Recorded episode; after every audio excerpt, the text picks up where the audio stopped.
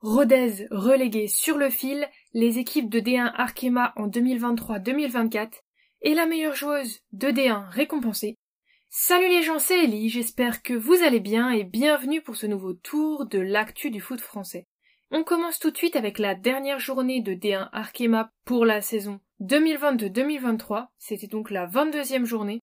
Tout d'abord les résultats à l'extérieur. Le PSG s'impose 3 à 0 face à Soyo. C'est Bachmann qui ouvre le score pour le PSG à la 36e minute. Vangsgaard fait le break pour le PSG avant la 60e. Et Baltimore conclut cette victoire 7 minutes après. C'est une victoire pour l'honneur et pour bien finir même si le club n'avait plus rien à jouer. Sochaux était déjà relégué avec la dernière place de D1 et le PSG était déjà assuré d'être second.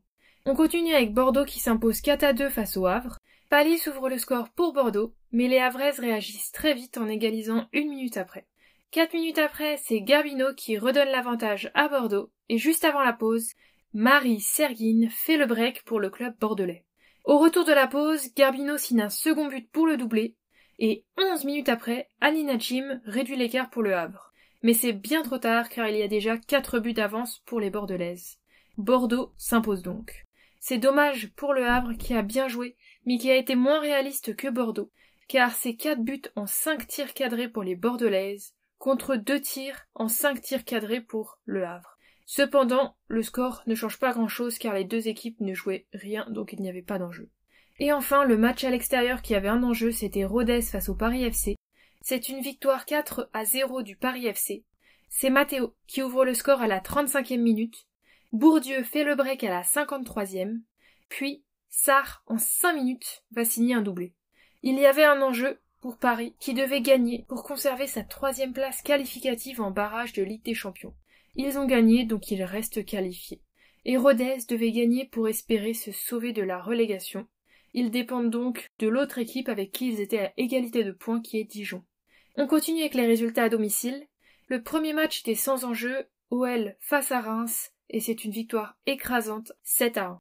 Marozan ouvre le score dès la seconde minute de jeu et Renard fait le break à la neuvième. Mallard va même claquer un troisième but pour l'OL en première période. Il y a donc 3-0 à la mi-temps. En seconde période, Majerie marque son but à la 59e et Le Sommer va ensuite marquer un but à la 65e. Egerberg Dix minutes après le but précédent va ajouter aussi le sien, et Le Sommer va claquer un second but pour son doublé à la 80e. Reims va tout de même sauver l'honneur et réagir par le but de Dumornay, mais c'est bien trop tard et il n'y avait pas vraiment match. C'est donc un match complètement dominé par l'Olympique lyonnais, sans enjeu, donc plus pour la gloire. Fleury 91 s'impose aussi avec un large score face à Guingamp, 6 à 0. C'est Le Garec qui ouvre le score à la septième minute, Daffer fait le break à la vingtième. Kamzic marque un troisième but avant la pause. Il y a donc également 3-0. Fontaine marque son but à la 57e, suivi de Kouassi qui marque le sien à la 71e. Et enfin, Le Garec qui va conclure le match avec son second but pour le doubler. Guingamp n'a quasi pas existé et donc c'est une victoire logique de Fleury Fleury aura gagné et fait le job pour essayer de se qualifier en barrage de Ligue des Champions, mais vu que le Paris FC s'est imposé, il n'avait pas suffisamment de points pour avoir cette troisième place. Et le dernier match à domicile avait un gros enjeu, c'était Dijon face à Montpellier, et c'est une victoire de Dijon 2 buts à 1. Borgella ouvre le score pour Dijon à la 28e sur une passe de Terchoun, et après c'est l'inverse, c'est Terchoun qui fait le break pour Dijon à la 65e sur une passe décisive de Borgella.